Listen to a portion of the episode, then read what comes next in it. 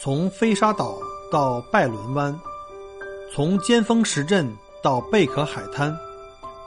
从巴罗沙谷到沉船海岸，请跟随麦克郭一起，让我带你走入精彩的澳大利亚。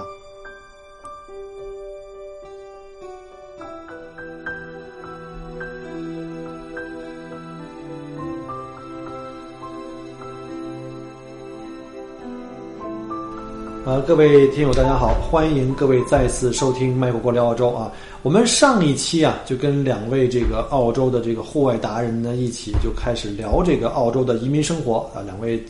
呃自我介绍了从国内啊从中国到澳洲来的这个整个的心理路程。那今天呢，我们就接着上一期留的一个话题啊，就聊一下澳大利亚这个有好多这个旅游资源啊，包括澳大利亚很喜欢的这种各种户外活动，包括像什么钓鱼啊。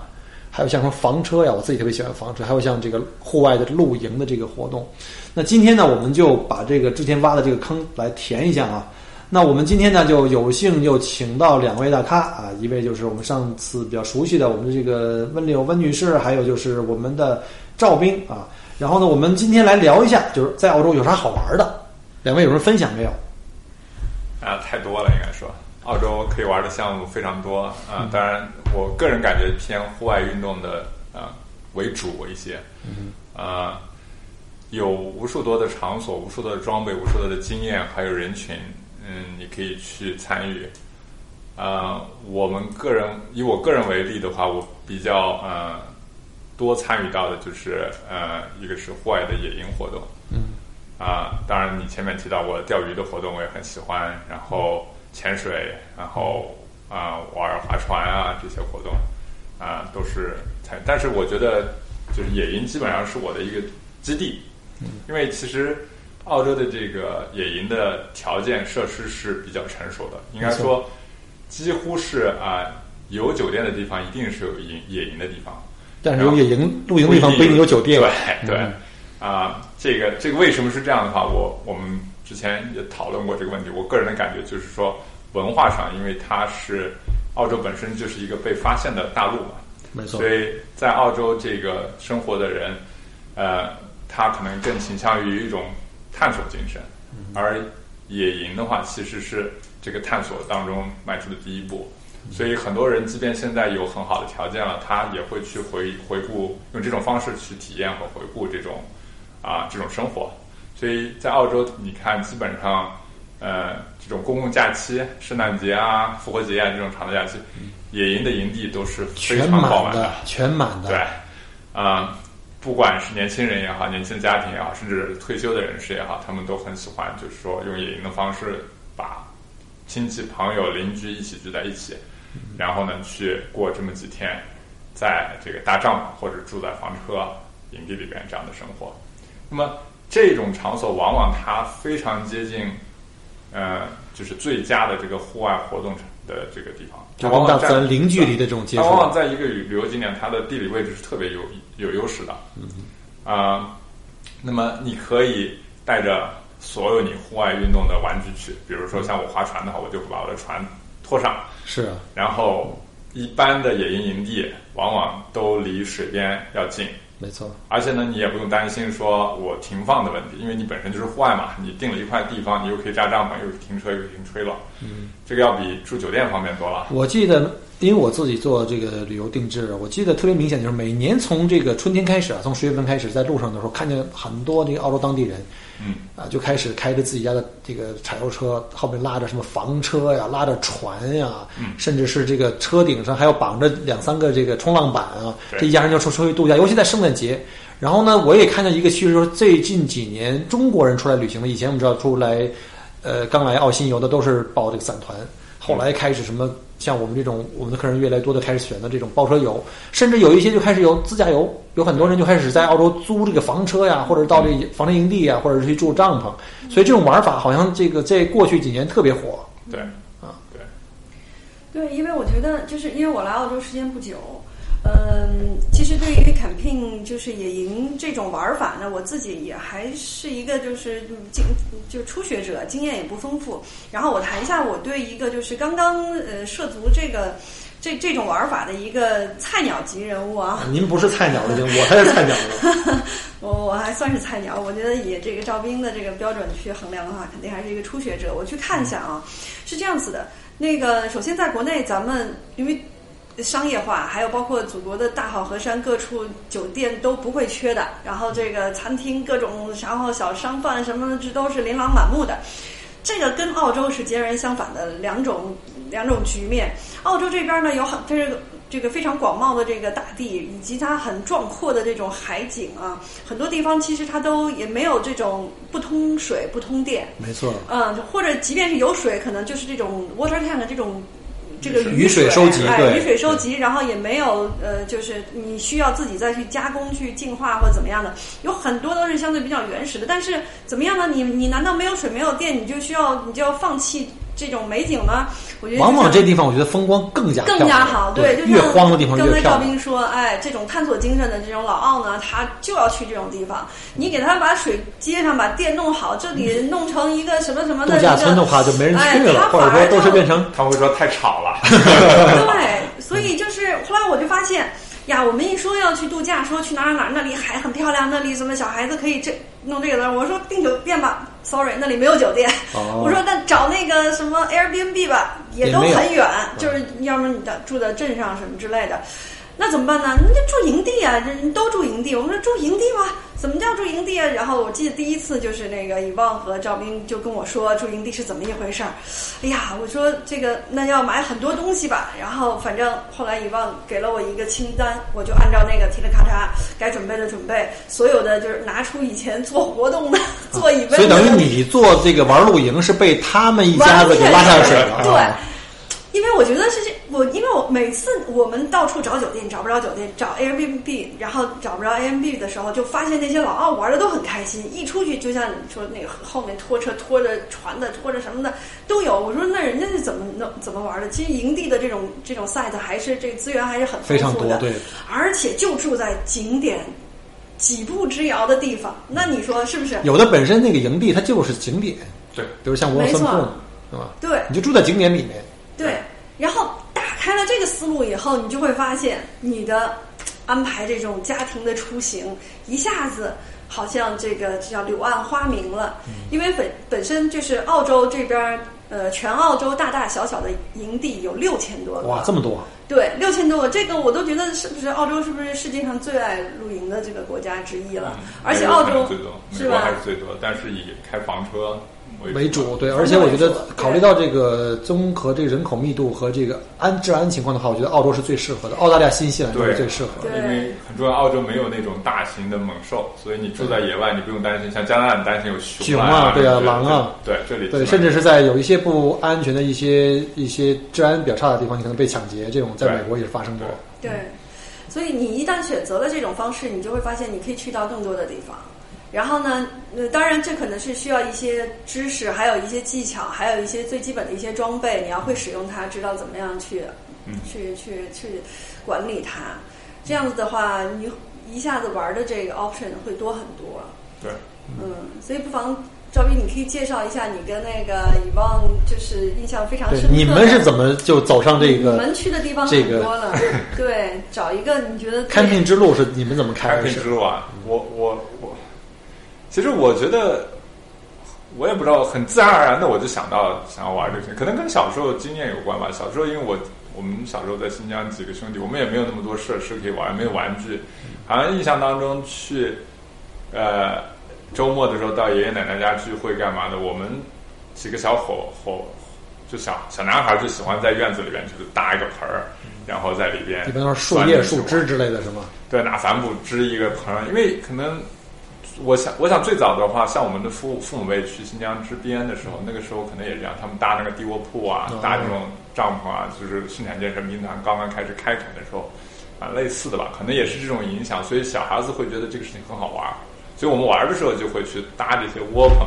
然后在里边模仿说是过日子，对，过家家吧，或者是呃扮演一些小孩的英雄故事吧。而且我觉得那时候我们没有像现在孩子这些什么 iPad、电视、各种多媒体的这种，我们其实那时候玩的可能更开心，跟大自然的这种接触很多。是。而且那时候我们小时候，我记得我夏天在北京的时候，能看见蓝天白云，能看见鸟飞，成群的燕子啊，嗯。什么各种晚上有蟋蟀啊，甚至有这个萤火虫。现在现在小朋友们在国内都很辛苦，都特别可怜，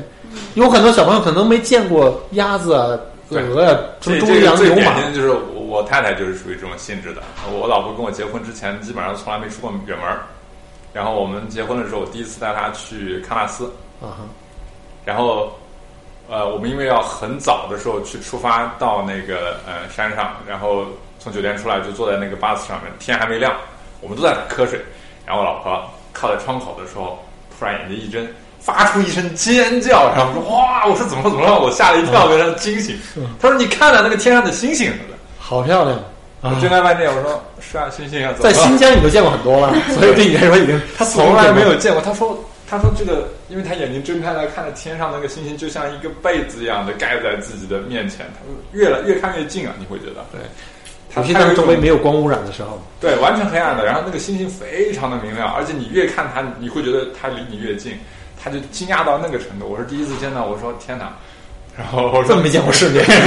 就就会有那么震撼吗？我会觉得。我觉得这个越是北上广的大城市，这都市人，我觉得离这个 对离这个大自然太远了。是这种景象，你其实，在澳洲，如果你去野营的话，太常见了是真的常见。后来我我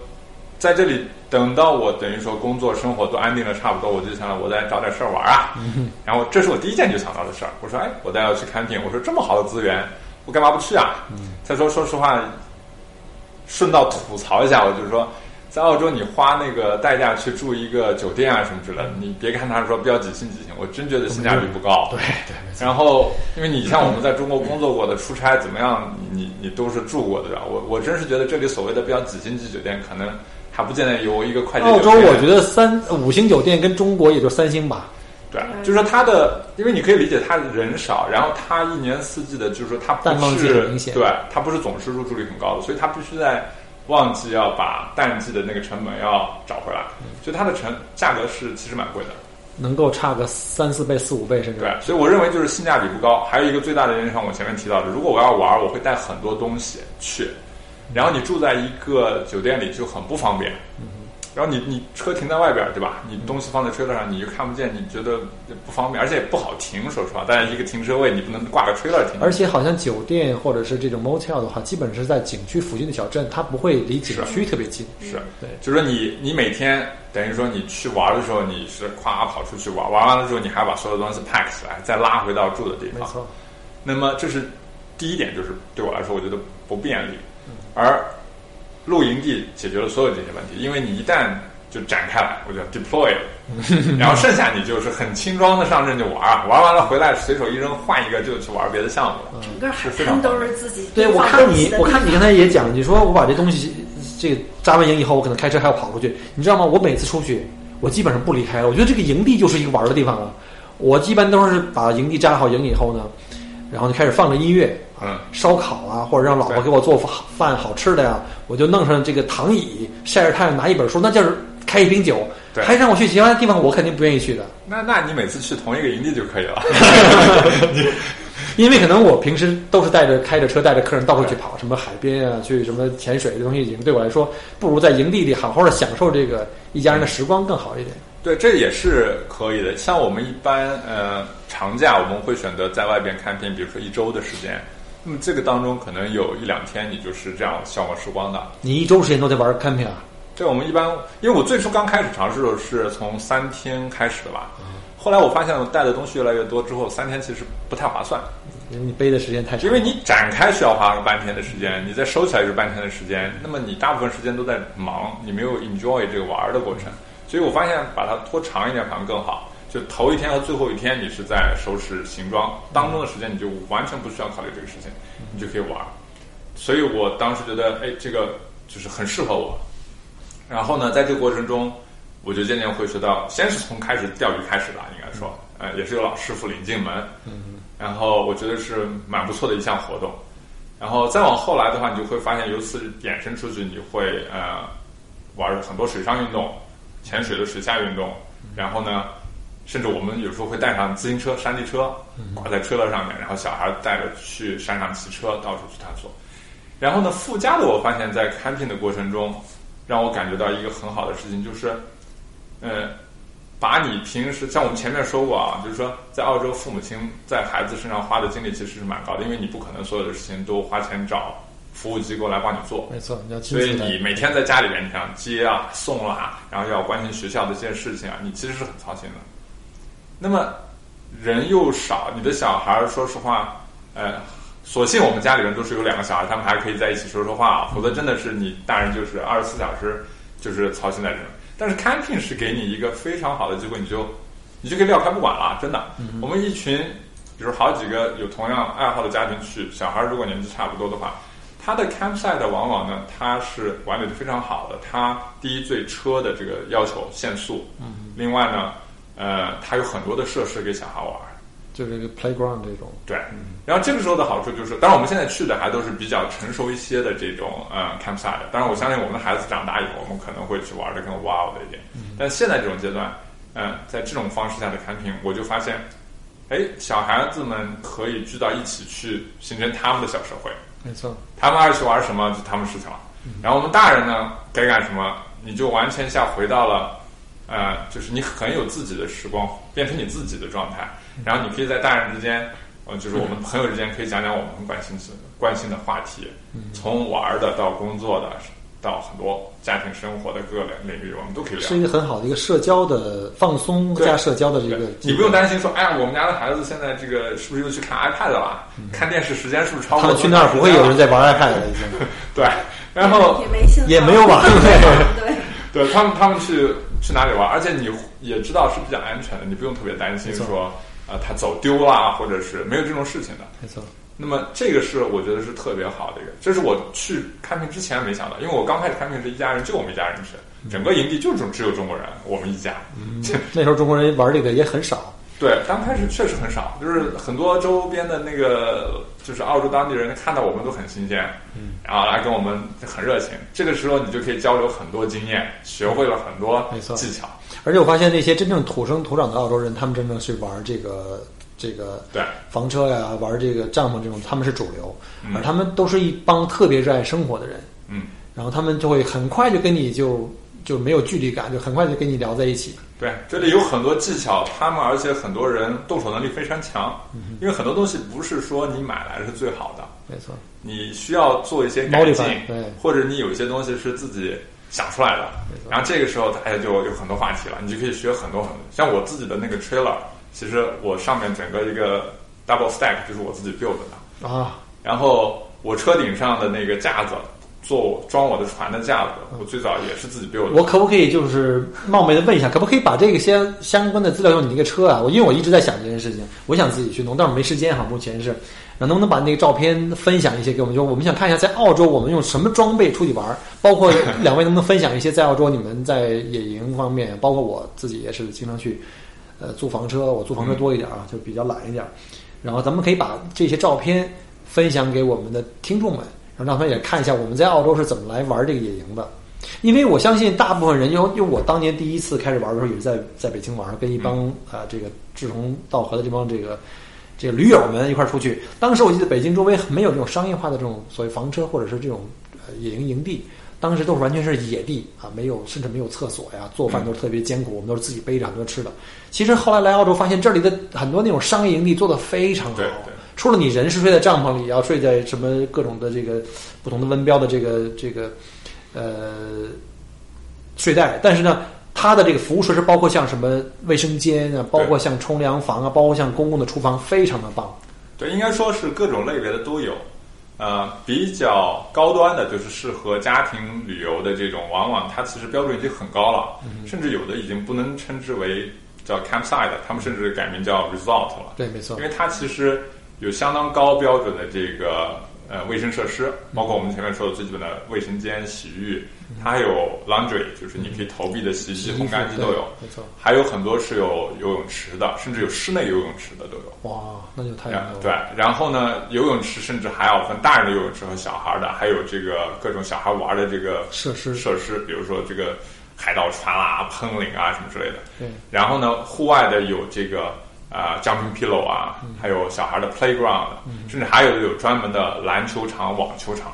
都是有。这就是做的很完善了。而且它也是为了适应不同的，就是对这个这个户外游的这种要求不一样，也给你提供，比如说你愿意玩帐篷，有帐篷的那些对 unpower 或 power site；如果你是玩房车，也有这种相应的 site。甚至说，说我就可能就开了个小车，它还有小木屋给你。是我觉得这个这个是非常非常好的，可以适应不同的人。对，对。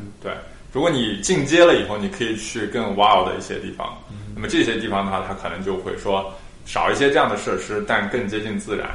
然后的话，你可能就是可以呃试验你的各种新新式武器啊啊，然后自己比如说有自己的太阳能板供电，然后自己这个取暖的设施，甚至你可以有自己的氮化系统，对吧？啊那那这个时候你就可以做很多这个叫 Doctor Q 这种 science 的这种事情了。这个理工男特别兴奋。对对对，我看他聊着已经开始开始双目发光。那我那我想问一下，这个这个温流，你从被他们拉下水以后玩过几次？然后就为什么？因为我知道你们俩现在应该呃刚开始因为志同道合开始喜欢玩这东西，后来开始慢慢就开始形成了一个小的一个团队，就开始做这方面的这个业务。那我想知道你为什么从刚开始从来没玩过被他们拉下水，一直到现在这个心理路程是如何？嗯，心路历程是这样的：第一，最开始觉得我必须得掌握，因为这个是澳洲人，他们都掌握这个东西，究竟是怎么一回事儿，我不能人家都知道我不懂，然后是个爱学习的孩子。对，是不是？其实还是多多少少有点焦虑嘛，嗯是吧？来到新环境，后来发现玩了以后呢，这里面的好处非常的多。我最大的这个获益两点，从我们的就是呃大人啊角度，我觉得更有安全感了。嗯，因为你原先一直非常不熟悉、非常惧怕的，或者非常一直就是跨不过去的有一些界限，你这这次等于说逼着自己就是跨过去了。尤尤其有朋友带着的话，就会更容易一点。跨跨过去之后，你会觉得好多事儿你原来搞不定的，你现在可以搞定。这个心里的那种安全感是倍增。那你这种焦虑，我就我我我就说，如果对于这个 camping 这件事情来说的话，你刚开始接触第一次去的时候，你心里最怕的有几个问题？嗯，比如说公共厕所是不是干净？因为是公共的厕所，没有，虫其实子怕虫子哦，对，这这是我个人的一个软肋，大多数人可能睡在地上。我啊，都我刚第一次就是短灯那次来澳洲，我租了其中有一个呃房子 Airbnb 是在 Croydon，那时候我都还没住啊，离你现在家很近。对，然后我租了三个晚上，我硬挺了两个晚上，后来我又逃回去，临时在 City 住住了个酒店。为什么？因为刚好就差不多那个季节，就屋里就钻那个黑色的那个小蠕虫，就是那个钻进来然后一打卷儿，钻钻进来一打卷儿的那个虫子。我对所有的那种软体动物都特别害怕。因为天冷了，天冷了。对，然后再加上那个房东，他其实应该是每年他有一次就是 pest control 除虫啊，嗯那样子也会稍微好一点。但是我我就特别惧怕。然后呢，包括 camping，因为都说很好，然后老二又都这么喜欢，然后都说就是孩子们特别开心。那我说我不能因为我自己的这个爬虫子，就今后再也不涉足。我说我要试一下。关键是有朋友给带着，然后就觉得反正有什么事情找他们嘛，对吧？然后就大家伙就一起去了，这就是第一次。然后呢，后来第一次玩完了以后，那次我觉得也是特别的 lucky 啊，风和日丽，鸟语花香，真的是第一天晚上在帐篷里住在这样子的一个。嗯，就是随时都闻到最新鲜的空气，还有这个树叶的香味儿啊。然后早上第一声鸟叫，是这样醒来的这种感觉。我一听的全是诗和远方。那有没有有没有什么那个生活和苟且让你觉得，比如说，我知道好多人第一次玩，尤其女的，嗯，哇，那儿没有空调，哇塞，那是公共的卫生间，我一想象这个就很可怕，你知道吗？那你没有这方面顾虑吗？是这样子的，我对这个问题呢，我觉得人呢不能这么活着，为什么呢？嗯，我觉得人这个动物啊，就跟其实咱们都是在地球上的动物，人这种动物，其实在它我们之前最早的人类，我们就是在一个纯自然的环境里边生存下来的。我们的祖先啊，我们的祖先，我们自己有能力其实很强的，对没你想象那么就脆弱。我们的祖先不就是拿着石头和和那个长毛追着那帮野猪跑吗？对啊，对吧我们我们也有非我们有非常强的这个就是观察能力，我们的嗅觉，我们的听力，我们对自然环境的这种感知能力，很多东西其实我们退化了，没办法，都退化了。城市，我们昨天上次跟就是我们那个呃孩子的那个家长的那个呃一个朋友的家长在聊，他就喜欢 hunting，他喜欢去打猎。哦虽然我觉得稍微有点残忍啊，因为但是他说那你钓鱼不一样嘛。对啊，但是我们吃肉的时候，其实是也在自己骗自己啊。对，因为他说他说人就是原来我们的生活就是所有吃的都是我们自己去狩猎的，现在变了，我们都所有吃的都是超市里买的对，等于说我们有很多的这种。有的时候，有时候真的也是一个矛盾哈就是说我们人类在进步，但是这个进步要画个引号，我们是在进步吗？我们在这个进步过程中，科技越来越越越来越发达，我们的人口从全全世界可能从几亿人到了几十亿人，其实在这个过程中，我们在把自己驯化成钢筋混凝土里的一个一个对，说白了，人类文明，什么是人类的文明？是人类给自己定义的，嗯对吧？这是我们给自己定义的。我们认为活得更好，吃的更多，吃的更好，住的房子十平米的要住一百平米，一百平米要住一千平米的，是吧？就是衣服你就要穿这个穿那个的，其实这些都是人给自己定义的。但是没错没错，嗯我们是改变不了这个人类历发展历程了，我们不可能也不可能再 倒退回去了。对但是就说我们还比较幸运，因为我们看了一下整个全球的这个六七十万人呃六七十亿人口呢，主要是在北半球，南半球的大陆很少，嗯南美、南非，还有就是澳大利亚、新西兰，而这边呢，我们这整个南半球的人口密度是最低的。而且相对于南美、南非来讲的话，澳大利亚跟新西兰这个不管在经济还有自然环境保护方面都特别好，所以我觉得我们真的很幸运能够在澳洲生活，而且我们可以在把澳洲这么好的自然环境利用。你想，才两千五百万人，平均在这么大的土地上面，那么多好玩的资源。我刚来的时候也是，就像刚刚说的哈，我们是属于菜鸟级的，对吧？赵斌说我们是菜鸟级，我刚开始还要去住什么房车啊、小木屋，后来开始玩帐篷。我记得我最最印象深刻的就是，我当年在也是在 Wilson Prom 啊，晚上起来半夜上厕所啊，肾不好，早上半夜上厕所起来带头灯出来，当时睡得晕晕乎乎的。一出帐篷出来，抬头一看天空，那个星空，哇，简直就震撼了。我觉得我从小在北京天文馆看那种情景啊，一下子就回到我眼前，然后当时特别兴奋，然后转身往厕所走的路上，突然间发现远处的草地上有好几个绿一对一对的绿的眼睛在那看着我。嗯，当时第一反应，因为我是北方人，小时候我是在那个就是在山区里长大的。嗯。你知道我第一个反应是什么？狼。狼。狼，因为那时候还在一只眼睛红啊，不是，当时我还是我还是在睡得迷迷糊糊的时候，医生第一反应是狼。结果呢，我拿头灯那么晃过去的时候，发现呢，对方那几那几对眼睛开始呢就抬起头来，嗯。跟我一样高，不是袋鼠，是鹿。哦，罗森普有好多鹿。对对对对对，我当时我特别兴奋，我赶紧回来把，我叫醒我帐篷和周围几个帐篷的朋友们一起去拿着手电筒开始追这那些鹿去看，当然就追不上了嘛。我觉得特别非常不一样的体验，所以从那次以后，我们全家人就酷爱上了这个这个户外活动啊。所以就基本上我们出去的话，在夏天、春天的时候天气暖和，我们都会去考虑用这种。呃，这个房车呀，或者是说，如果要是条件好的话，我们也考虑去去帐篷去野营。我们去过什么 Brighton 啊，嗯什么大洋路就不说了，包括像什么这个塔斯马尼亚岛，包括像这个南澳的袋鼠岛，很多地方都去过。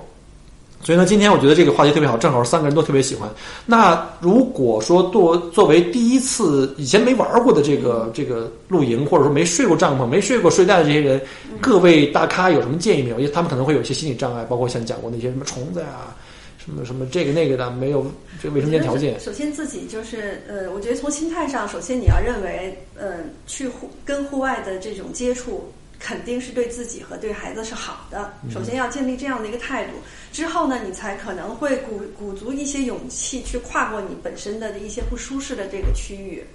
我觉得呃，虫子也好，可能就是帐篷里会不像家里面那么干净，包括你要在公共浴室洗澡，你可能还要去解决洗衣服的这些问题，这些其实都是技术上可以去解决掉的一些问题。嗯，赵斌他们都很有经验，教了我们很多招儿。当然不可能做到完全像家里一样，但是有很多方法和一些呃物质上的一些准备是完全就就可以避免掉这些问题的这种这种困扰的。对，其实我觉得第一步是最难走的，尤其是当你当初一想这些各种自己想象出来的困难，对对但是真正你走过几次，发现原来你想象的困难没有你想象的真的那么困难，是，其实很容易就跨越了其。实也就是我们为什么会，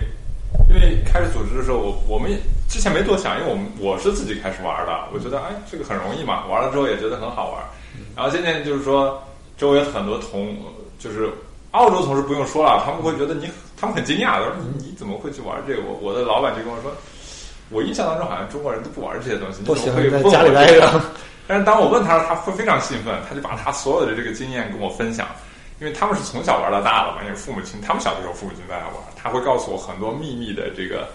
哪个营地，甚至哪个营地的哪几号营地是最好的，可以在后面干什么，然后那个这条路走出去之后，什么什么有什么好玩的地方。这是他们他们在小时候的时候，他们的父母带他，他在这个环境下长大的。嗯，他们澳洲 很有意思，就是说，他他会经常重复的去同一个地方，他们家庭，就是他如果喜欢一个地方，因为我在看病已经遇到很多次了，就是说到了特定的节日，他们可能多少年来这个这些朋友或者这些家庭都在同一个地方在去聚会这个时候在这聚会，哦，所以他们的小孩对这个周围非常熟悉了。但像我的同事，他就会说啊，你去大洋路看病啊，你去哪个上面，几号营地是最好的，后面哪条路可以走到哪个瀑布，在那个石头上吃中午饭，picnic 是最好的，没有人，然后又安静，还可以看什么鸟，有什么动物回来。我说天哪，这简直是你们家的后院了，真的呀 就是这种感觉。但是你会觉得，哎，这就是对我来说就没有特别感觉有太多的困难。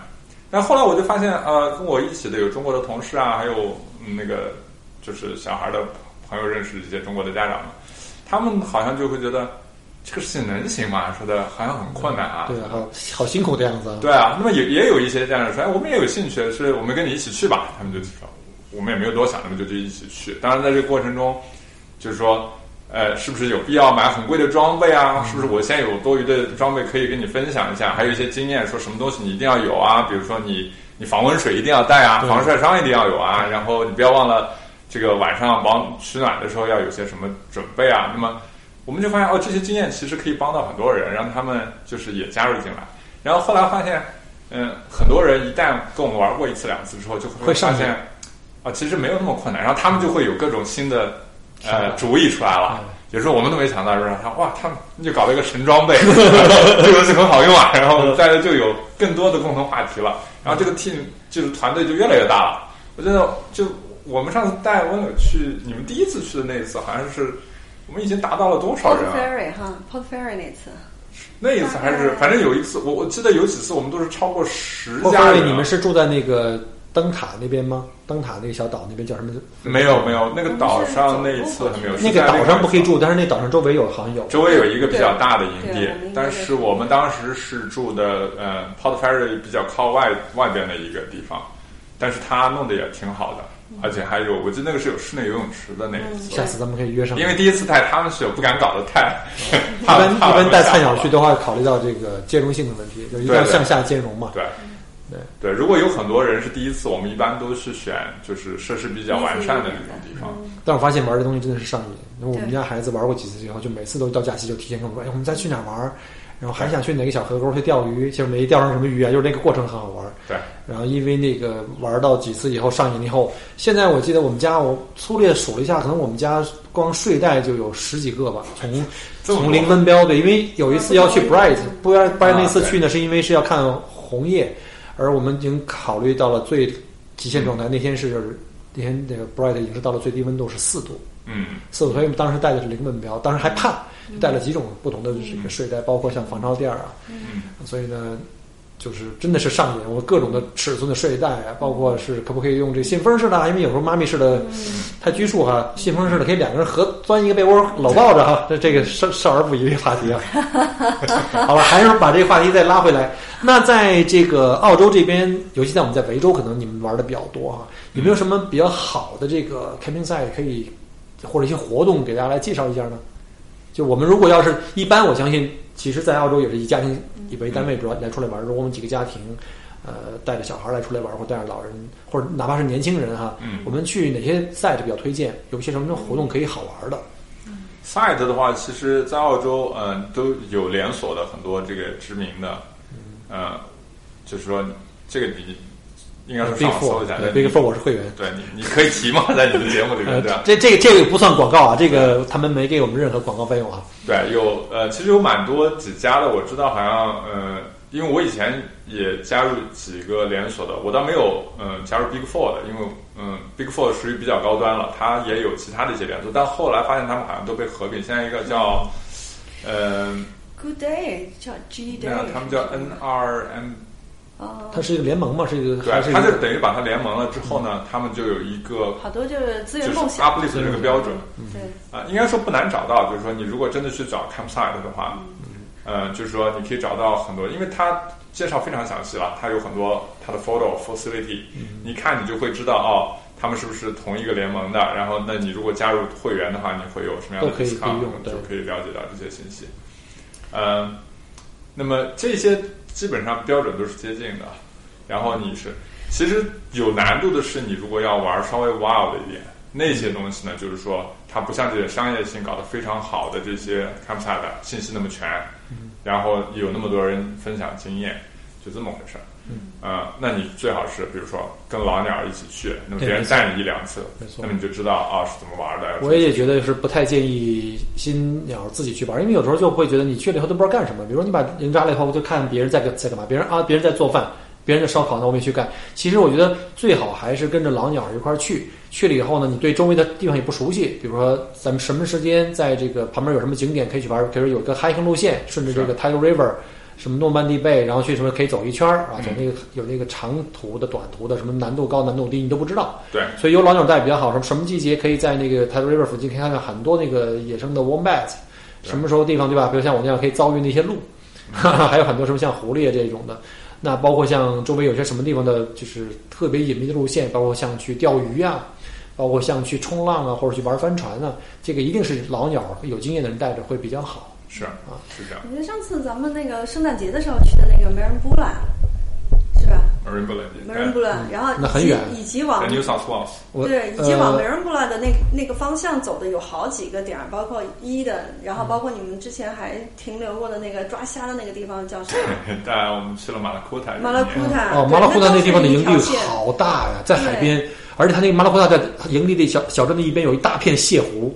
嗯啊，对那，边有好多水鸟在上面。我路过那儿时候，季呃季节不是特特别好，而且那儿有一个问题，那儿没有信号，只有对 Telstra 好像。对，就条嗯对，那个马拉库纳那地方真的是海边那块最好的位置，全是给了防震营地。对我看他那编号都三五百号了，已经那个。营地非常大，而且每年圣诞节是 fully book 的，你要提前很早就要预定的。嗯。哇塞！嗯所以其实澳洲这边如果要想玩营地的话，关键是要看在什么时间。大部分的海边的项目都是集中在夏季，夏天哦对夏季尤其是到 school holiday 的之后，差不多有的学校放假早一点，十二月中旬之前有的就哇，那就很放假了。难定了，那就得提前一个月以上。所以你要不然你就是刚一放假就走，要不然就是是提前半年就定好了，哇塞！都不止有。像 Wilson Prom 的话，你提前三个月都够呛有位置。除非你是 hiking。对对，如果是我看那个，原来我有一次是要订，准备订那个天比较冷凉，而且那边风比较大，我准备订那 Wilson Prom 的小木屋，提前三个月没有。嗯，小木屋啊，小木屋，小木屋特别。它还不是对，它还不是纯粹小木屋，它是有那种带棚子、半在软棚的那 Wilson 种。Prom 的话，圣诞节那个房子要抽奖的。那要真是能够收到的话，就厉害了。所以可能要提前更久。所以呢，澳大利亚这个房车的这个，就是说营地的资源其实很多，但是呢，因为玩的人太多了。以及比较集中那个时段。这是他们一个主要的一个 lifestyle，就是一个生活方式，一个生活价值观。所以呢，如果来到澳洲来，呃，移民也好，来旅游也好，我觉得是有机会应该去体验一下。哦，对了，说起这个来澳洲旅游的这个中国游客，其实也不光是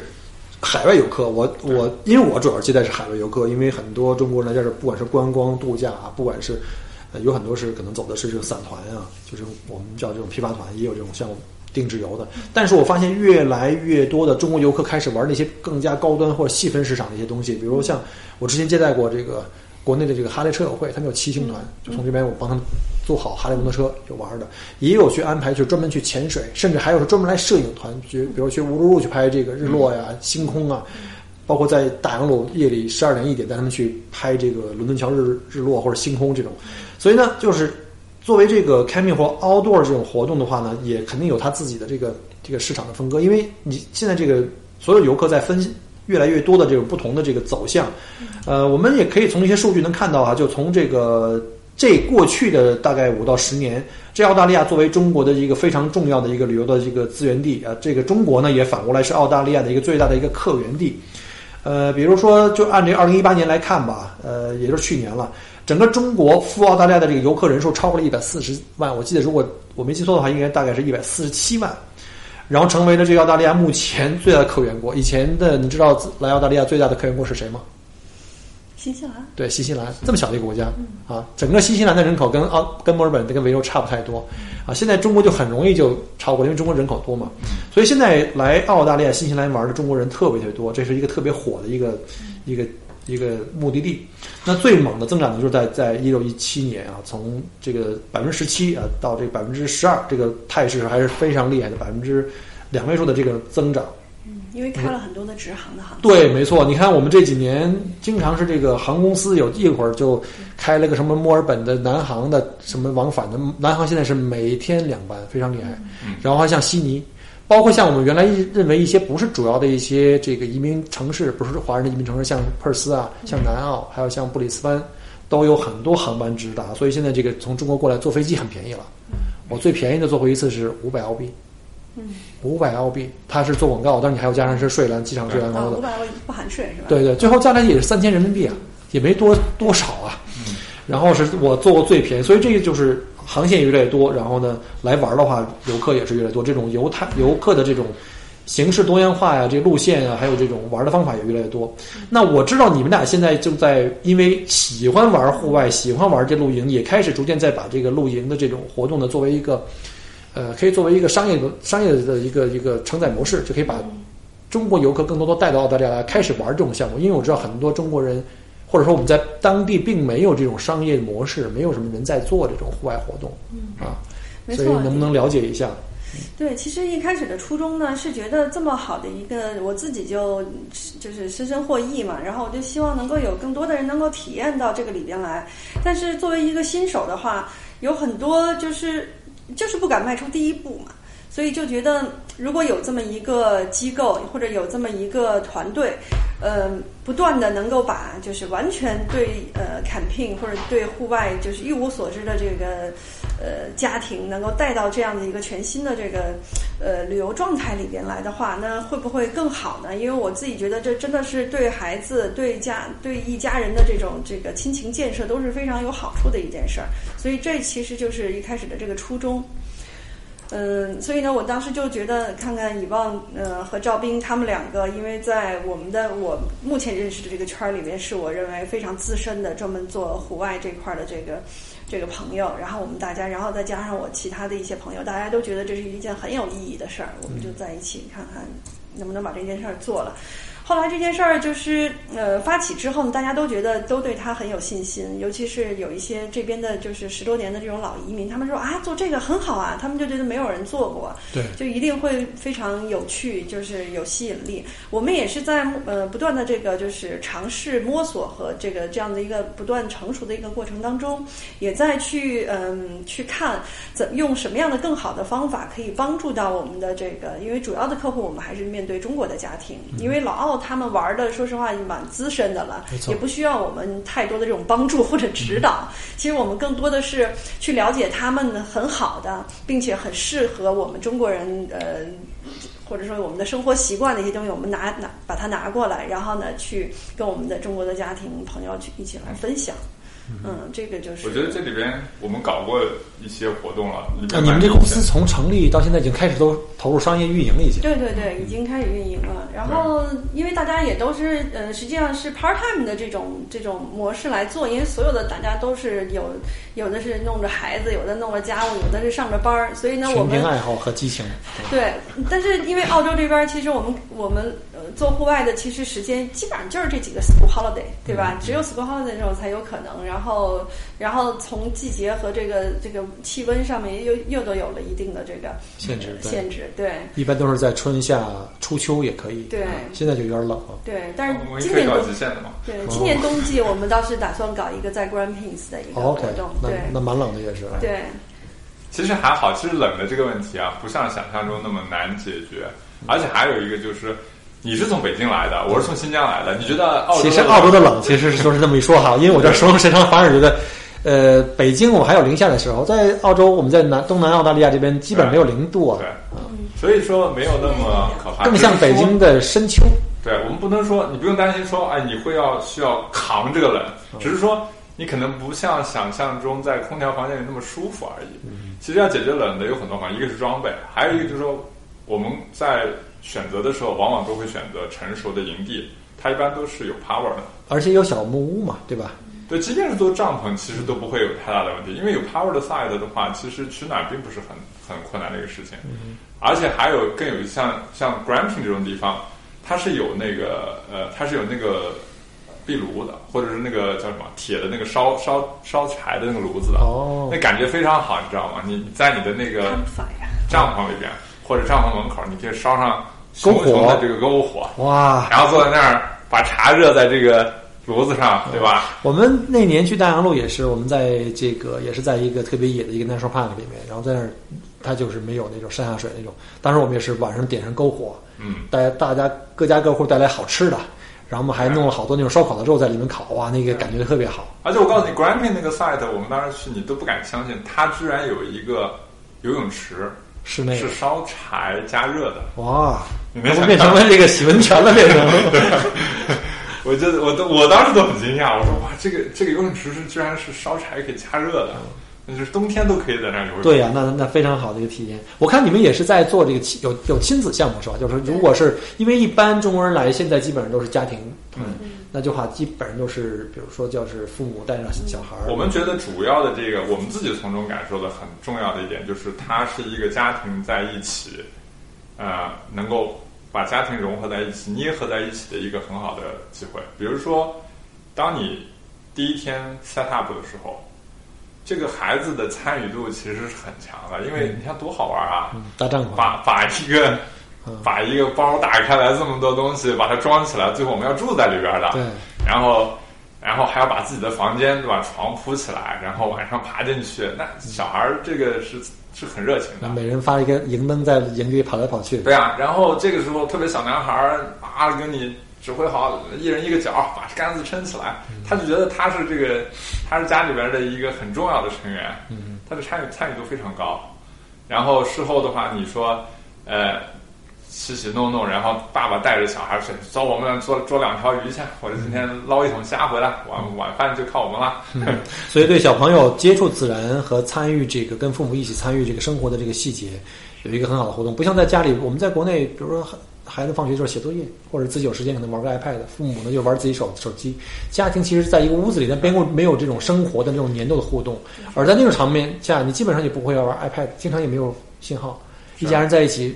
呃，做饭。真正是生火做饭对，还不是说我们在家里那种就全看妈妈从冰箱里拿东西去拿现成的东西去加热，真的是从零开始生火做饭。是啊这个这个时候，其实他们的印象会非常深刻，然后非常乐于参与其中的。对，所以在这件事情里边，我觉得父母对这个事情的态度特别的重要。因为父母如果对这个事有兴趣、有信心，并积极且参与，对，并且有这种面对困难也不退缩的勇气，这个其实对孩子的这个帮助非常之大。没错。我觉得对孩子的这个人格的影响，最主要、最开始的是靠的是父母，根本不是社会，不是学校。对等孩子具具具备了一定年龄跟这个自我人格的这种认知以后，走上社会、走上学校的话，可能对自己后面的发展会更加的好。而且我发现，就是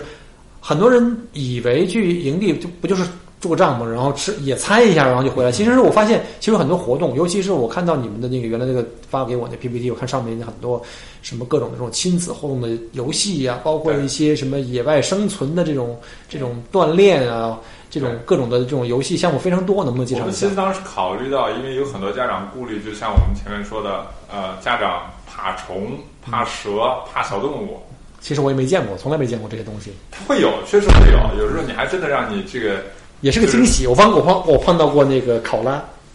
惊考拉是惊喜。如果你看到这个蜘这个螃蟹这么大的蜘蛛的话，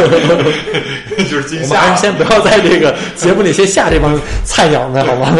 其实这些都会发生，但是如果你知道怎么应对，其实并不难。所以我们第一次搞活动的时候，我就找了，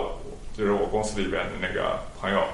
就是他们是专门这个就是从事这方面，他们是那个澳洲童子军里边的哦专门这个做这个资深，coach 十。四年的，对，哦那我就想我说你给我们来主要讲讲，第一是是老外吗啊，对。那这个呃语言问题没问题吗？就是我们的中国的父母，嗯，或者由你们做翻译了。对，我们当时就是我太太就在里边帮助做翻译嘛，但是我们总体感觉来，孩子其实接受度是很快的，因为他有非常详细的这个材料，都有图片有视频，哦。然后呢让你结合动手。哦，所以我我当时让他主主要的 focus 在这么几个方面，一个是澳洲的这个呃野外的这些要注意的，比如说如何做自我保护，比如说最简单的就是防晒，防止脱水，然后什么样的着装，对，你要 cover 自己的皮肤，对不对？第二是什么样的动物是有危害的，比如说蜘蛛啊你不要乱吃蘑菇，对，植物的问题。你遇到蛇了怎么办？不要去打搅它。遇到怪手足了有没有 这个这个这个学校里面应该教。？OK，然后呃，动物，比如说你如何防止这个昆虫的叮咬，如何防止蜘蛛的这个有毒的蜘蛛，什么，比如说哪些蜘蛛是有毒的，redback 怎么识别这些东西是。然后呢，呃，我还着重让他讲了一下关于这个 first aid 的部分。OK，因为因为 first aid 就是说，呃，其实我我感觉就是在嗯工作环境当中是非常重视的，因为嗯工作环境中分片区每一个 team 都会有 first aid officer，他们都是志愿者，然后他们有专门的培训。对我原来我记得我来澳洲之前，我就有考过这北京市卫生对，但其实我感觉就是在中国人群体里边，知道这方面的知识的还是比较少的比。如说你要做 CPR 啊，做口对口人工呼吸啊，对，可以这么多年都没试过这，在街上找到那些美女，有没有准备晕倒的呀？但是这个技能真的是技多不压身，你要知道去怎么去做人工呼吸，这在关键时候可能是会要救人一命的。对一些基本的常识，比如说你在紧急情况下如何帮助别人，如何保护你自己，还有一个就是如何去寻求帮助、呼救。那么这些呢，在野外的生存属于最基本的一些东西。然后我我我特别强调让他给大家讲一下，小孩子接受度其实是很高的，而且他他有一种就是说他学会的时候，他马上就能够使命感，对，有一种使命感，对，这个时候我觉得对孩子是非常好的。最后的话，一些小的技能，比如说啊、就是说如何你，比如说最常见的就是帐篷，我们刚才说的刮大风，你要把它扎扎牢怎么办？如果这个杆儿断了，怎么把两个杆儿接起来？那么小孩子，你交给他绳子，交给他木棍，让他去试试看怎么扎。我觉得这种动手能力，好像我的感觉，在中国目前社会，我们在这种这种环境里面，不管是在家庭或者在学校或者在社会，好像我们的学我们的孩子们都特别少有这种机会。我们慢慢把孩子逼成平时在学校读书，回家来写作业，到周末还要去各种兴趣班儿。我们在玩命的灌输孩子知识，但是没有人真正关注孩子们的技能的培养。技能培养包括很多，包括像这种动动动手能力。我们有多少孩子自己可以洗衣服，自己可以做饭，是，自己可以比如说野外生存，嗯，甚至说我自己可以修自行车，对吗？但是我发现这个在来澳洲这几年，我发现这帮老外的孩子特别的牛。所以其实这点说到这个，我我觉得挺痛心的，因为其实咱们中国的孩子，我觉得论脑子一点都不傻，非常聪明，我们有非常强的这种思维和这种严谨的这种逻辑思考的能力，但是因为我们差在动手，我们平时没有机会，甚至我们，哎呀，我觉得这有点就是整个社会有点不太，对于所有动手的工作都有一点不太尊重。因此也剥夺了我们孩子很多对于感兴趣的事情亲自去动手去尝试的这样子的机会。所以这些孩子，我觉得他们会有非常强健的大脑，但是一旦他们离开了一个高度文明的城市环境的话他们会他们会觉得非常惶恐。所以说，我们们培养了好多这种像 City Girl 啊、City Boy 这些他们。依赖的所有的资源不存在了，依赖的所有的这种所谓这种人类文明铺垫好的这种这个这叫啥 basement 这个不存在了，他越安逸的生活，最后我发现人就基本上没有生存能力。比如说对，我们的现在孩子们在大城市生生孩子，有什么事情打开电脑，外卖、买东西、淘宝，然后看电影都不离开，就看电影、沟通什么的都不离开自己的座位，他跟外界基本上隔绝。就有一句很悲惨的话，就是说我跟你可能就面对面的坐着，但我们俩可能只能低头通过微信来沟通，对这是一个很悲惨的一件事儿。对其实想想想是挺可怜的。对是的，我觉得其实我看到的更重要的是，嗯，我的孩子通过去让他们参与这件事情之后，在不自就是自然而然的状态下，让他们抛开了你说的这些所有的工具的依赖之后，他能够解决最基本的问题，比如说他可以解决吃饱、喝好，然后玩好、休息好，然后第二天很 enjoy 这样的生活，很 happy。你表面上看他是玩的很开心，但是更重要的是，他知道，当他一切都回归最基本的时候，他完全没问题。他有一种没错能够在任何环境下生存和解决问题的这种自信心在那里。所以这个时候，你想象一下，当你从可能一切资源都很丰富的情况下，突然，突然之间都没有了，你会会会觉得哦，我那个情况下也也不过如此。对，我还是能够找到快乐的。所以这个时候，你其实可以看到未来他的这种信心。所以如果他们能够做到，我会觉得啊，那将来他选择做什么职业，做什么工作遇到什么困难，我还需要为他操那么多心吗？对，他的心里应该能够自己自愈。他的第一个反应是我下一步应该去做什么，而不是转身去我去问爸妈，我去上网查。他可能会上网查，但是我说他一般都会自己会有一种形成一种。他的学习能力会很强的。我我说最简单的就是，比如说我们大人，我们在野外的时候看到你说的那种黑色的小虫，或者看到一只蜘蛛。最典型的，我在澳洲，我们野营经常会碰到那个蜥蜴，对吧、嗯 b l u e tongue 的 lizard，或者是那个 dragon，对，我们哗，我们说好吓人啊，这个东西。嗯我的小孩子的反应现在已经是，哇，好可爱啊，想 去摸一摸。我说天哪，这个东西能摸吗？他说这个是安全的，可以摸它的。啊，对，我的很多知识都是从我儿子这儿学的。对吧？那他们很喜欢，然后他会跟我讲这种动物、那种动物怎么回事儿。我说你从哪儿看？他说我自己看的。他会去看这个公园里边的名牌上写的一些东西。他有观察了，然后他就有思考，他又再去 seek 这方面的 knowledge，然后他自己又变得更加的有信心。关键这个不是我们灌输的，对而是他自己天生获得，而他这样的话，这种从知识转变成技能以后呢，这种技能是永远不会忘的。而且这个方法是触类旁通的，他会通过去自己找这些动物的知识，知道这个叫什么，同时他也就会去用同样的方法找一些技能去学一样。没错，这种学习能力是我们教不了的。因为像我们，我们现在其实往回头看一下，我们小的时候、中学的时候、高中的时候学的那些数理化学的公式，你还记住几个？我基本上都还还给学校了，我是非常负责任的，我没拿走任何东西。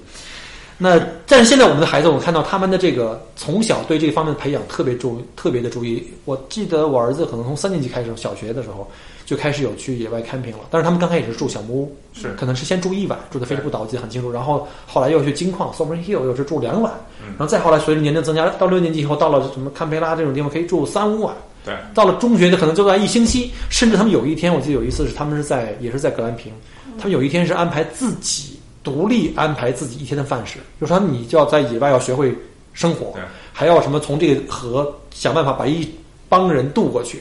是哇，这帮人最后都湿乎乎的，就还是能够顺利安全的活着回来了，而且他还给自己生火做了饭。这种这种教育的话，我觉得在澳洲，他为什么有这么好的群众基础？为什么澳洲的人都特别喜欢这户外？我觉得从他家庭、从学校到社会，这是一种很大的一个氛围、一个环环境。是所以他们的人从很小就可以独立。为什么我们看到中国人的孩子到了二十几岁，甚至三十岁都结婚、都独立、都生孩子了，还是那种妈宝男很多？很多事情，哎我要问问我妈我爸，看商量一下。可是这帮十七八岁的孩子都自己很有主主见，还好不晚，我们我们现在跟孩子们一起开始学习这样的生活，这样没错没错。其实我觉得我们来到澳洲，作为我自己，我也在开始在干嘛呢？我自己在学习，在重新在树立到底我们应该如何去教育孩子才是正确的方法，而不是在灌输。我原来经常会站在从高往下去看这孩子去灌输，而现在我开始学会了，就是老外的方法。我跟孩子是平视，甚至他们是平视，不是说在心理上告诉自己，而是老师在教室里问你问题，他可能会走过来蹲在这儿，跪在这儿，跟你真的是保持平视。所以这种可能我们华人家庭要慢慢的在转变啊，在转变。那这个温总有什么分享关于我们在从事这个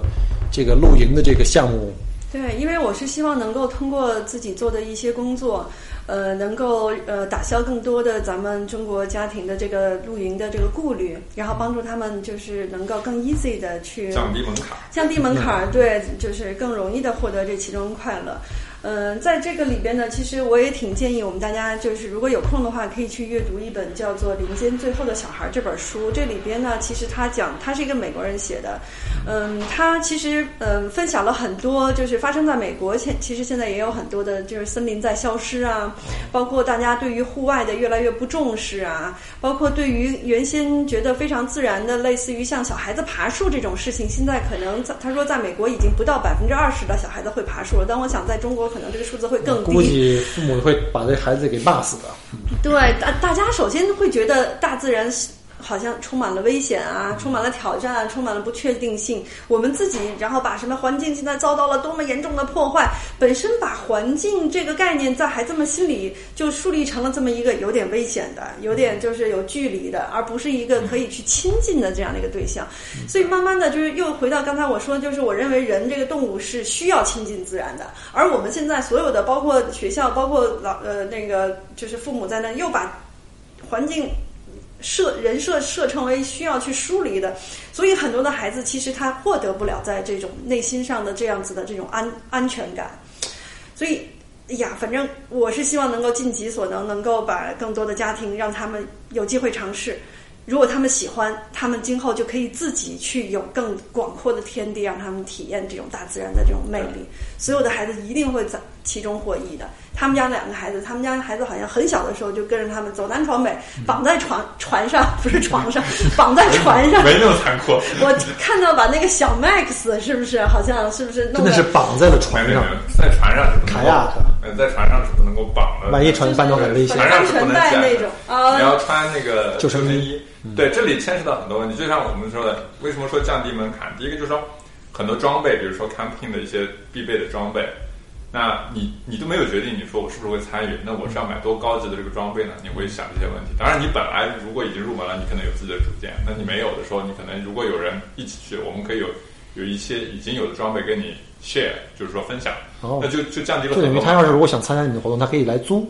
对，我们其实有好多时候是有提供的，像像我都有好多，就是说用用过的，但是我现在升级了。嗯，那么原先的东西都是好的，也是可以试。那等于说，这些人如果来澳洲来玩，比如因为有很多人不是第一次来，我第一次来过，可能原来什么去过大洋路，我跟着散团也好，跟着 Michael 也好，那现在我想玩一些不一样的，比如说有人想去露营，那比如我来，我从中国大老远还背着帐篷，太累了。对。对，就这样，我们呢，就是呃，就是呃，已经呃，具有了一部分就是野营这方面的呃物资，常常用的物物资，比如说帐篷，比如说像这个底下的地垫，还有包括像睡睡觉的这个睡呃床垫，还有睡袋，还有充气床垫，对，这么豪华。充气床垫，然后我们还有我们还有那个 LED 的这个露营灯，就是晚上的时候你的帐篷可以亮起，特别那个什么炉头之类的也会有吧。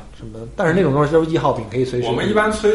烹调的时候，我们其实都是集体行动，因为其实没有必要你每一个人把所有的事情重复。这样效率更低。对，其实大家在一起的时候有一个嗯，就是说群体效应，就是我们就是一个呃叫什么原始社群一样。比如说十个人打猎的，有负责做饭。比如说十个人、二十个人的话，大家就比如因为营地都有那种电的烧烤炉嘛，其实做饭可以完全利用它那些电的烧烤炉或者是烧火的烧烤炉，大家可以。统一做饭，的话效率会更高一点。是这样的，一般营地关键是有高手嘛，可以 做的。他他他们家以往就是在在营地可以利用最有有限的这个物资，最有限的这个就是这种灶具的还要满足中国胃，关键是。对，没错没错。各种煎类煎饼果子啊，还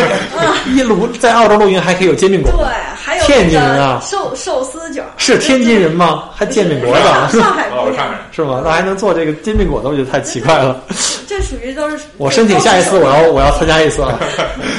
我们都会就是说，所有的呃每个家庭都会获得呃该有的一些就是帐篷以及帐篷里边的所必要的一些设施，同时我们还会有必要的工具给到他们，因为我们基本上都会采都还是会采用这种开呃这个 power side 就是有电有水有电的都会有电，所以呢，包括如果天冷或者天天热，风扇什么小小暖风机这些我们也都有，同时我们会 set up 一个就是公用的一个厨房。就相当于我们大有点像其其实有点像多功能厅一样的，我们在里边有我们必须的这些厨房设施，同时又有很多的这种座椅，我们有很多的营地椅子，然后大家在那里可以吃饭，呃，吃完饭了也可以，我们上次就是给小朋友在那儿放露天电影儿。然后那个大屏幕我们也有，然后我们提前弄一些适合小朋友还有全家看的一些片子。我们等到小朋友看露天电影的时候，我们大家大人们就可以在一起喝两杯啊，聊一聊啊。你不担心完了之后还开车回家没这事儿了？爱喝多少喝多少，对对。喝完了进帐篷睡觉。然后早上起来，然后各家起来的有早有晚，但基本上哪家的孩子先起了，哎，谁谁谁起来了？一一喊，你家你家孩子不用你叫，自己。麻溜的就把那个衣服穿好了，就跑出去。然后又开始有专门有人开始组织这个，开始做早饭。就整个这不光是他家庭，比如回到帐篷里三个人自己家里亲子互动，还有就整个营地里在跟其他的我们的那个团友们的互动也是非常好的。是这样的，我们基本上就是我们呃会在适合的季节以及温度，我们选择适合的地点，然后呢提前帮大家预定好这个营地，呃，并且在每一天的这个活动的内容上，我们尽量考虑到有一些适合，比如说喜欢在水上运动的，或者喜欢在陆地上进行徒步这种。这种 hiking 的，然后也会呃有专门安排，就是小朋友的这种野外生存，还有包括小朋友的各种游戏，小朋友水上的活动的，就是基本上会考虑到整个一家人各种不同的呃兴趣爱好和这个活动特点的，我们这些都有。那么我们根据这些，我们会聘请。专业的，比如说我们上次的冲浪教练啊，或者说我们会有专门的 charter 这种海钓的这种船，让大家出去在那个季节到哪里专门钓一个特定的什么鱼或者什么东西啊。因为在这个我们其实就相当于一个中间的一个桥梁，又因为我们相对比较了解当地的资源，我们可以把这些所有的资源帮助大家都就是就是就是整合到一起。然后对于从来没有那个野营过的家庭来讲，他通过这一次呢，至少他。可以知道营地里边他都需要带些什么东西。然后他如果今后想自己玩的话，他都需要哪些是必备的，哪些是他自己可能还有其他的想法，自己还可以去改善的。然后他都可以玩一些哪些也也也许以前从没体验过，他这次体验了以后，他发现自己喜欢了，或者发现他自己特别不喜欢，我以后坚决不玩这个。但这个东西其实人生不就是这样吗？一种体验，我觉得你没有试过的，你怎么知道，对吧？一般我还是那句话，就是我们通常我们在老了以后呢，回头看，我们不会后悔自己做过哪些事，因为你试过。通常是我们会后悔没做过哪些事儿，对吧？比如说中学的时候，某个女生一直没给人写条，特别后悔，对吧？这个事情现在想想，写了又能怎么样，对不对？那可是对于很多的这个第一次玩游戏时，他可能是比如说有一点顾虑，比如说我跟孩子或者我们都不太受不了在帐篷里，有没有可能？比如说，呃，我们可以考虑不同人的需要，比如说有在同一营地里有人住帐篷，有人住小木屋，但是活动都是在一起的，可以，嗯，当然没问题。我们也考虑到，就是因为呃，营地有如果尤其是带着想带着父母和孩子，就是尤其是年老的父母来来那个参加露营活动的话，还是挺建议老人能够住在那个看就是小木屋里边，因为营地毕竟你要睡在地上，哎，就对于老人下去然后再站起来，这个稍微有点挑战。然后我们可以帮助预定这个小，而且老人可能会怕吵，对吧？对，吵小木可能是蛮多人我听下来有反馈的，就是。住营地嘛，因为这个隔音肯定不会很好嘛。特别早上在澳洲来说，小动物都起得很早啊。那个最早的就是那些鸟，对对，而且这些鸟是它们不怕人的，它就想起了我们在企鹅岛的那个鸡，那个叫什么什么鸡，紫水鸡是吗？反正他们就会很兴奋的在你的营地周围到处来折腾嘛，要么在树上面给你往下扔果子啊，砸你的帐篷。要么就是你吃东西的时候，我们有一次啊，我们在摩尔布朗，那个鹦鹉根本都不怕，跑到你帐篷里面站在你肩膀上吃东西啊！哎呦天哪！飞到你的帐篷里面。可是这些对很多中国游客来说，这是一个多么好的体验啊！是啊，对啊，小孩特别兴奋，对啊，小孩呢就就围着他们转了，就是。其实你会发现，哇，人和动物能够这么亲近，这么和谐。对，本来就应该是这样。没错，我觉得这个这个种体验的话，其实也是对不同人来说，你可能试过一次才知道自己，也许就走上这个深坑了。我也是当年是这么被人给带进这个这个深坑的。我觉得带老人的话，应该也是可以，比如在小木屋里啊，可以远离这个，比如说。嘈杂的环境，因为我试过一次，就是旁边的这个驴友这个打呼噜，那那呼噜那简简直可以隔一公里以外能听到，那简直把我儿子基本上给折腾的一晚上没睡。那个其实老老奥他们有一些也很安静，但是他们对于这种嘈杂，他们就是塞耳塞，很简单，而且他们建议一次带两副，因为小耳塞这种东西在营地很容易丢，你就有一个小杂杂物包。我们去打枪在枪会的时候，如果要忘了自己带那个静音耳塞的话，它会有那种小的那个塞。塞进去，它现在有一种带绳儿的，对，就挂在脖子上绳儿的，就不太容易丢。然后再怎么精简，他们一般也都会带一个枕头，舒服的枕头。所以基本上耳塞加上舒服的枕头，再加上你已经选择好适合温度的这个睡袋，没有问题。嗯嗯，对。好了，特别期待有机会能跟你们一起去试一回，绝对欢迎啊！我们可以拍点照片，其实也希望你们能够把一些就你们平时出去玩啊，或者是组织活动的一些照片呀。分享给我们，我因为我也有一个自己的公众号，我可以把视频现在可以把视频发在，因为我觉得视频的这个信息量比那个照片更大了，可以编一段一分钟左右的视频在公众号里给你发出去。那好，那我们在节目结尾之前呢，看看能不能两位大咖再给我们就是没玩过的这种，比如说我感兴趣，你们说了半天很热闹，我觉得很好玩，已经把我这个这个槽已经种满了，但是我如何去，比如说我要去来的话，有什么建议给我？比如说我们在什么季节比较好？然后要提前多久来跟你们联络或怎么样？这些建议有没有？嗯，或者孩子多小有没有什么限制？或者老人有没有什么限制？这种？嗯，这可能又是个大话题。我们再再录五个小时可以？我觉得你不是 plan ahead 吗？计划个头吗？要早点来计划，还 是还得早点来计划。首先就是澳洲。嗯，它大部分的这个呃比较密集的时间都是集中在它的夏季，差不多就是从十一月份一直到第二年的三四月份吧，这几个月都非常的密集。然后呢，呃，至于呃到哪里玩儿，完全是看你喜欢是靠近水的还是靠近山的。如果你是觉得呃对水一般般，想更多的去山，那我觉得其实维州有更多的资源，甚至你的这个时间段就可以拉得更长。我们今年八月份将要在那个 Grampians 国家公公园那边，八月份是冬天八月三号、嗯四号、五号，对这几天我们在那边有一个坎宾的一个活动，其实也是去参加他的一个每年一度的一个越野赛。哦，这个越野赛很很有意思，是因为自行车赛吧？我记得没有，就是跑步，跑跑步呃，哦徒步加跑步十。一路的，它有一个最短的路程，并且它的那个就是那个，我们看它，因为它很做的很专业，就是六点四公里的这个这个路线，嗯几乎是很平坦的。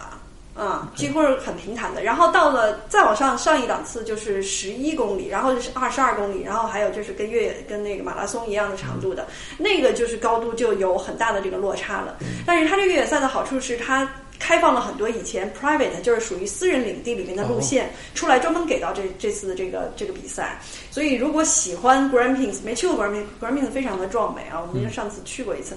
如果喜又喜欢越野的话，非常建议能够就是在冬天又不冷，呃，不是非常冷啊，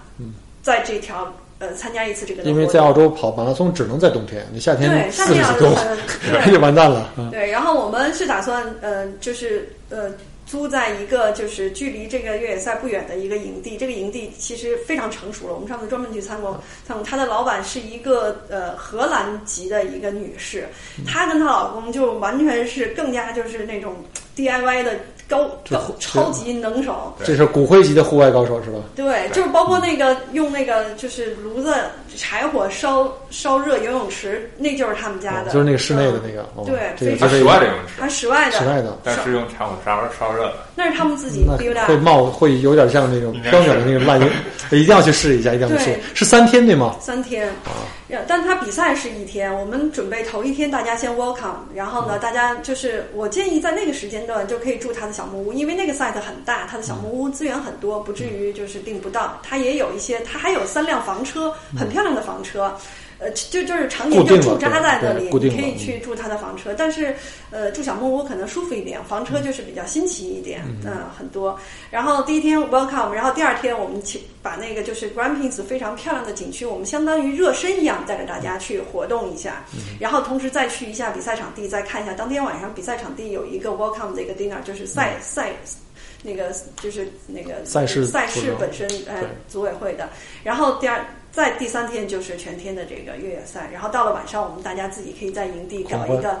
庆功会、庆功晚宴、烧烤、barbecue，在那个时候烤个全羊什么的啊，烤烤什么？对于小朋友来说，烤个棉花糖！对不对？对，没错没错，这是很棒非常期待。我觉得听的时候就已经开始热血沸腾了 啊！那就是如果有他们来想来澳洲来参加这种各种活动的父母的话，你们有什么建议呢？嗯，我觉得小孩子可能是要大一点，然后几岁为应该？是我们印象当中，像我们的孩子最小是你们家女儿五岁吧，是吧？对，如果更小的孩子，可能还是需要妈妈手就不离手嘛。如果是四五岁，我觉得就没有问题了。嗯四五岁自己在 campsite 里边的这种玩儿没有任何问题。当然，如果水上的话，那还是需要有人要对，他有要求的。要大一这里点对呃，靠水上的运动，因为法律要求大人必须有是这父母的11岁这对对监护但这个好处是一般来说，如果是集体活动的话，我们总是有一个大人会去做这件事情，那么嗯。不至于每个家庭的父母亲都要被被就是说绑在这件事情，上。看吧，因为嗯。根据每一次报名的那个人数，对如果呃小小年龄组的孩子比较多，我们就专门设计小年龄组的孩子的活动，然后也会专门找有资质的人来进行看护，帮助妈妈可能临时就是能够呃稍微解脱抽身出来抽身出来，稍微做点其他的。嗯。然后如果大高年龄组的多的话，我们又会有比上不封顶嘛，对，我觉得有的时候孩子们的适应能力很强，他可能在没有妈妈爸的时候，他的表现的可能在有妈妈的时候更加强，对，没错，因为你往往有依赖的时候，它可能会发生另外一种转变。对，是的。对好，非常感谢各位呃两位的这个建议。那还有什么补充没有？嗯，我觉得就是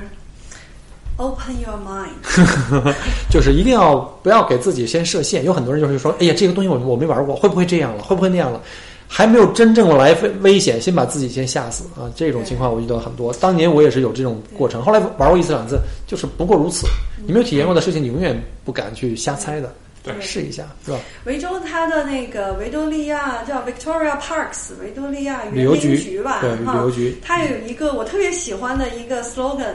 呃，英文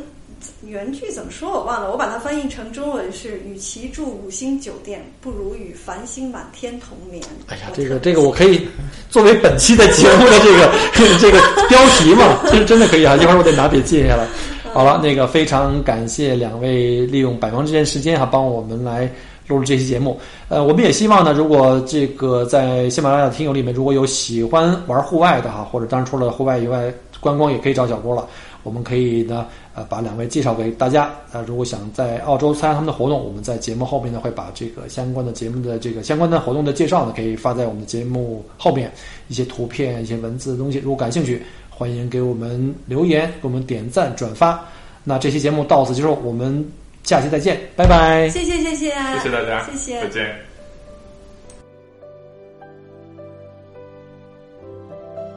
很荣幸您的收听和关注。如果您喜欢我的节目，请您把它转发分享给您的朋友们。同时，也欢迎您线下跟我留言互动。除了喜马拉雅，也欢迎您加我的个人微信。并关注我的旅行服务公众号“墨尔本精品旅行”。我给大家准备了很多关于澳洲旅行的资讯和攻略，请您跟随我一道走入精彩的澳大利亚。